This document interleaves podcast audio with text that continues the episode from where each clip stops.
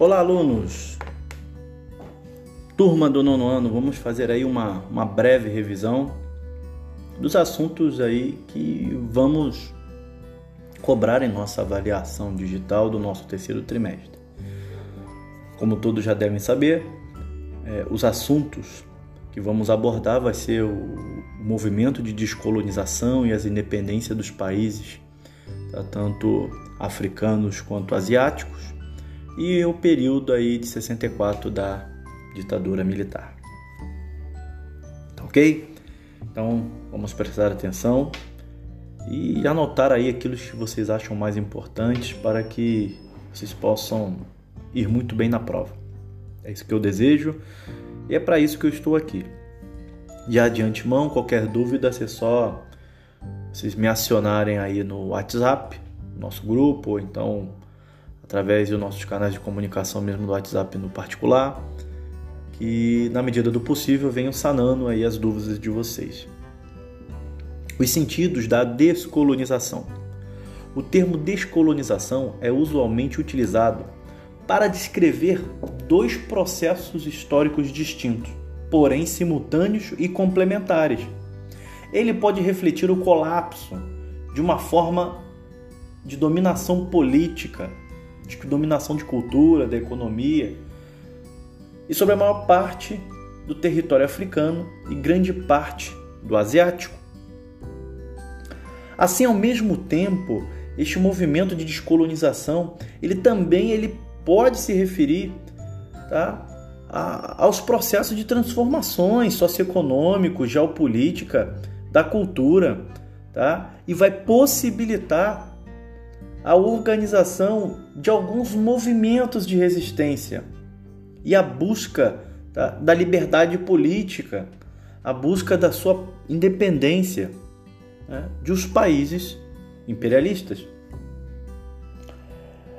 Como consequência, tá, assistiu-se assim dentro do século XX uma onda de processos que vão pipocar tanto na Ásia quanto na África.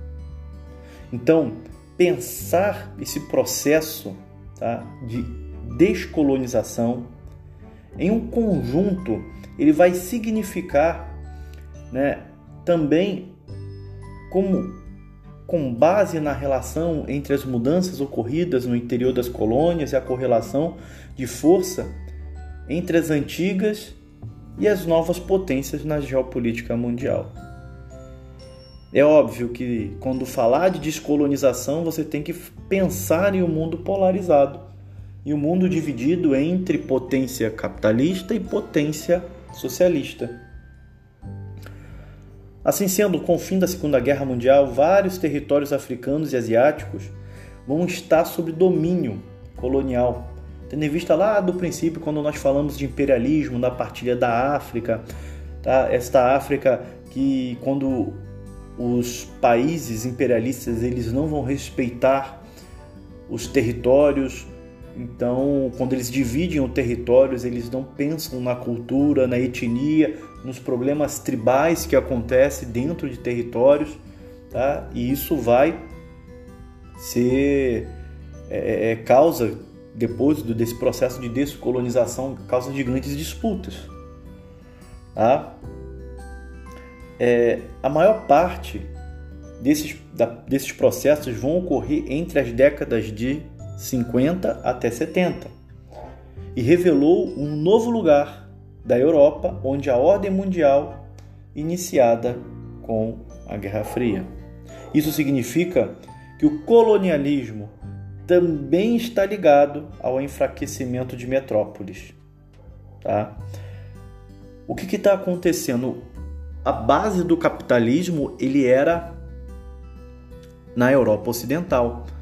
Com tá, o surgimento, a ascensão dos Estados Unidos, tá, esse eixo capitalista ele sai do Ocidente, da Europa Ocidental e vai, vai até a América, ou seja, os Estados Unidos que vai ser aí o grande financiador da reconstrução da Europa né? Até mesmo pensando no, no, seu crescimento econômico e também para poder barrar o avanço dos comunistas da União Soviética. Tá? Então, é, quando eu falo que significa também o fim do colonialismo, que está ligado ao enfraquecimento das metrópoles europeias, principalmente, né, vamos olhar aí a, a, a Alemanha, a França, a Inglaterra, tá? E vai ter aí o aparecimento dessas potências sociopolíticas e econômicas, né, que vai ser os Estados Unidos e a União Soviética. Porém, esse mundo bipolarizado estavam interessados em atrair os povos colonizados para o seu bloco político e econômico. Em muitos casos, fornecendo tecnologias, empréstimos, tá? É, armas, alimentos, para que eles pudessem desenvolver as suas resistências. Se por um lado, tá? a descolonização da África e da Ásia está intimamente ligado à dinâmica dessa geopolítica, por outro, vai resultar também em uma transformação no interior das colônias, que em alguns casos foram determinantes para a conquista da emancipação política. Tá? Então, as causas internas e externas dos processos de independência da Ásia e África está diretamente ligado a essa bipolaridade da União Soviética e dos Estados Unidos e do enfraquecimento dessas nações. Tá? Por isso que vão surgir aí esses movimentos de independência, tá? E, e independência tanto na Ásia quanto na África. Dando continuidade, tá? Portugal, em abril de 74, tá? em Portugal, uma revolução liderada por jovens militares vai derrubar Salazar. Ou seja, o Portugal vivia uma ditadura né, chamada é, salazarista, né? Estava vigente já aí por 40 e poucos anos, quase 50 anos. Essa revolução ela vai ser chamada de Revolução dos Cravos, apoiada pela maioria da população e de setores menos conservadores do exército. Tá? Deu-se assim o início a um período de grandes mudanças em Portugal e nas colônias, impulsionando o movimento de independência. Tá? Então, as colônias da África, dentro desse contexto histórico, elas começam a se tornar independentes a partir tá, de, da Revolução dos Cravos de 74. Tá? Então, o país que vivia sob uma ditadura e essa ditadura queria tá, a continuidade dos países colonizados, é, é, é neste momento onde que né, Salazar vai ser derrubado, eles vai enfraquecer né, e os países dominados terão forças e começam assim a se desvencilhar das amarras de Portugal. Tá? Um exemplo disso vai ser a independência de Angola, proclamada um ano após a Revolução dos Cravos. Tá? Isso vai ser um grande exemplo.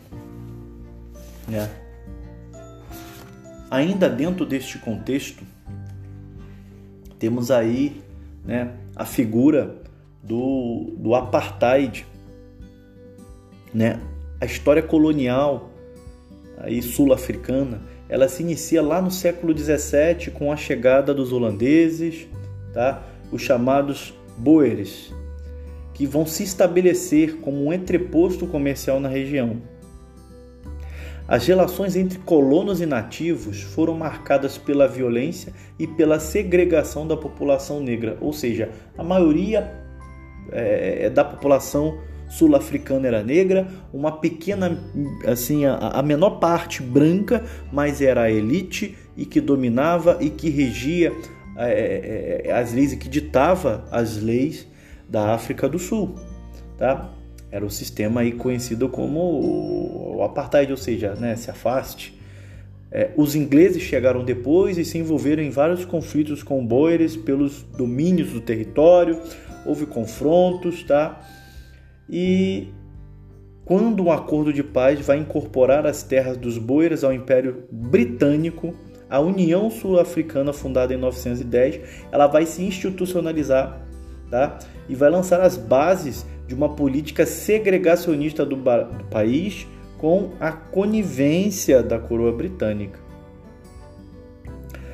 O tempo passando, em 1948, na chegada ao poder né, do Partido Nacionalista Reunido, é, foram promulgadas novas leis raciais que separavam brancos e não brancos, negros de maioria hindu, em quase todos os aspectos da vida cotidiana. O Estado sul-africano, tá, ele assume essa política segregacionista em um regime aí conhecido como apartheid, ou seja, isso já desde antes, né, com a Holanda, isso já tinha tá? Um, uma marca segregacionista, isso depois com a coroa britânica, isso vai se continuar e se perpetuar aí até eles conseguirem se desvencilhar. Então, este fenômeno do apartheid nada é, é, mais é do que políticas segregacionistas que vai acontecer isso na África, tá? Um fenômeno que acontece na África do Sul, tá? Aí Dando continuidade, temos a figura né, expressiva, agora falando de Índia, né, saltando um pouquinho, saindo da África do Sul, né, a figura de Mahatma Gandhi, tá? que neste contexto de Guerra Fria, de descolonização tá? e de países querendo áreas de influências né, para poder estender os seus domínios, é, geopolíticos.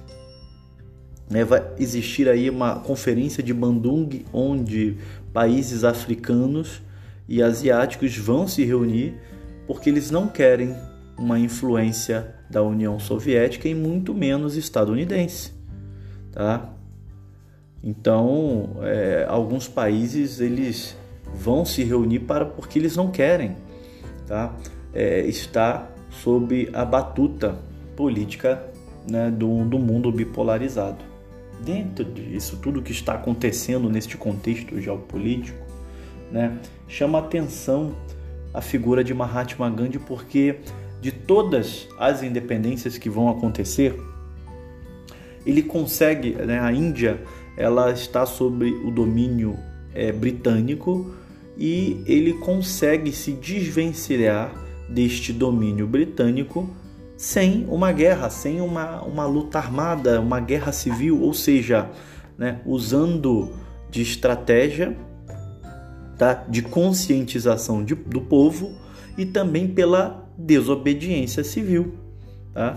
Então, ele vai pro, promover na Índia greves, boicotes, a tudo que estiver relacionado aos ingleses. Com isso, ele vai conseguir tá, fazer com que né, seja insustentável a presença dos ingleses na Índia e conseguindo assim a independência sem mesmo pegar em uma arma.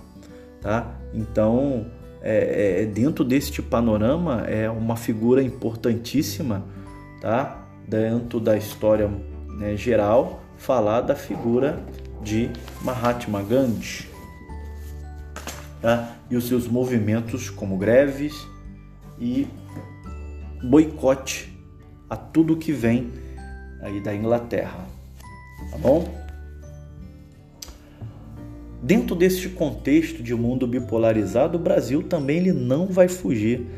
É, vai acontecer também que o Brasil vai sofrer influência desta disputa bipolar, que daí que nós viemos a conhecer aí o nosso período ditatorial a partir aí de 64, onde os militares eles vão tá, é, dar um golpe, tomar o poder e vão permanecer por 21 anos. Em princípio era até o final do mandato de João Goulart. Lembrando que Jânio Quadros foi eleito presidente, só que ele renuncia logo depois. É, o Jango, né, o João Goulart estava numa visita na China e os políticos brasileiros não tinham interesse de deixar João Goulart governar. E num primeiro momento, né, ele ainda fora do país, os políticos se organizam e faz aí uma república parlamentar. Deste modo, João Goulart volta, consegue voltar ao Brasil e assume a presidência da República, porém num regime parlamentar. O que acontece? É, João Goulart ele faz um plebiscito e o povo ele vai optar pelo regime republicano, onde é, João Goulart vai recuperar todos os poderes de um presidente da República. Tá? Só que depois né, das suas reformas de base, né, depois da, do, que, do que ele tinha anunciado no discurso da Central do Brasil, setores da sociedade muito preocupados com a guinada para a esquerda de, de um golpe tá, é, é, comunista no Brasil. Eles se reúnem, né, setores da sociedade, imprensa, tá, alguma, algumas partes, alguns políticos também vão apoiar e daí acontece o golpe tá? em 64 em João Goulart e começa aí o regime militar brasileiro. E tivemos uma sucessão de presidentes militares durante esses 21 anos, tá? Que nós temos aí Castelo Branco, Costa e Silva, Médici, Geisel e João Figueiredo. Esses são os cinco presidentes militares que vão suceder esse período de 21 anos no comando da presidência da República. É, dentro deste contexto, desse panorama, o que podemos pontuar de importante? O milagre econômico brasileiro, tendo em vista né, que os Estados Unidos eles vão oferecer aí, vão financiar tá, alguns feitos do, dos governos militares, como por exemplo a construção da, da usina termoelétrica em Angra dos Reis, a ponte Rio-Niterói, ou seja, as obras faraônicas. Né? Vai ser um período conhecido como o grande milagre econômico brasileiro, onde o, Brasil, o PIB do Brasil vai chegar a 14%, porém vai ter um preço, né? um aumento muito grande da dívida externa, depois vamos ter um, um momento de, de grande inflação também, ou seja, né, é, vai, viver, vai viver um momento de prosperidade, os militares vão saber usar isso, tá? Estamos aí já falando aí já por volta da década de 70, onde o, a seleção brasileira vai conquistar o tricampeonato e né, o governo militar nessa época ele vai ele vai proporcionar aí uma propaganda, né, um movimento de propaganda que nessa época o presidente era o Médici, tentando associar a conquista ao regime, tá? Então podemos falar num grande ufanismo nesse momento, Brasil ame ou deixe, ou ninguém segura esse país, eram slogans que eram adotados até mesmo se vocês prestarem atenção é, é, é na música da Copa de, de 1970, vocês vão né, perceber como né, o nacionalismo dentro da, da canção vai estar é, é, é, entranhado em suas nuances, né? É, até o próprio verso, vamos todos juntos para frente Brasil, salve a seleção, ou seja, Brasil para frente, tentando associar essa vitória brasileira ao Brasil que está indo né, pra, para frente, né, olhando para frente. Que foi esse período de milagre econômico que vai durar sete anos. Tá? Porém, nem tudo são rosas. Né? O Brasil viveu um momento muito negro é, de seu período ditatorial, principalmente tá, no AI-5, nos atos institucionais, em que paulatinamente eles vão é, é, é moldurando a face mais é, escura, né, mais fria, mais é, triste da história do Brasil onde este AI-5 ele vai procurar limitar primeiramente esse, o poder do judiciário e que isso significa uma ampliação dos poderes na mão do executivo. Ou seja, um poder totalmente ditatorial, um poder autoritário, um poder que vai perseguir os seus opositores políticos. O AI-5 ele fecha o Congresso Nacional, ou seja, não tem mais o poder legislativo, o judiciário tem o seu poder diminuído tá? e o executivo com os seus poderes ampliados para fazer o que quiser. Então foi um momento tanto de recrudescimento da parte dos militares, como também o, o da luta armada, dos movimentos tá, de, de, de, de luta contra a ditadura. É, daí destaca aí o VAR Palmares, tá, o MR8, o MIR, que são movimentos aí de luta armada que vão promover assalto a bancos, sequestros às autoridades estrangeiras, ou seja, vai ser um momento também é, é, é, de grande tortura nos porões da ditadura dos doicodes existente pelo Brasil afora. Tá? É, o AI-5 ele também ele limita a liberdade de expressão à medida que ampliavam a repressão. Temos a figura dos censores no Brasil, ou seja, aquelas pessoas que ficavam na redação dos jornais para dizer o que poderia ser publicado e o que não poderia ser publicado. Tá? Então nós temos é, a Operação Bandeirantes, criada em fevereiro de 69, que era formada por oficiais das Forças Armadas e pelas policiais civis e militares, que trabalhavam junto na coleta de informações e nos interrogatórios, no combate tá, à, à luta armada, nesses movimentos aí de oposição a ditadura. Tá? É, né, as bases né, da ditadura, nós temos aí essa parte política de propaganda, tá?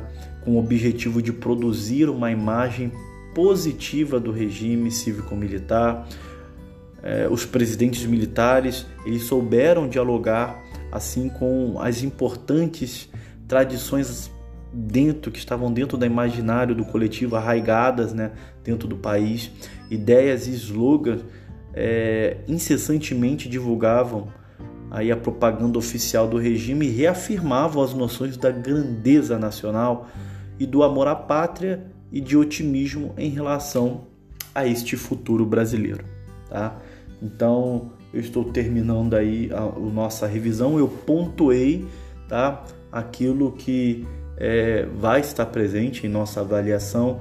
Peço que, que vocês deem uma olhada nesses dois capítulos, tanto da descolonização quanto deste capítulo sobre a ditadura, né, esse período da ditadura militar no Brasil, que vai ser cobrado em nossa avaliação. Espero que faça bom proveito é, desta pequena revisão e qualquer coisinha é só vocês me chamarem, tá bom? Fiquem todos com Deus, um grande abraço tá? E qualquer dúvida, estou à disposição.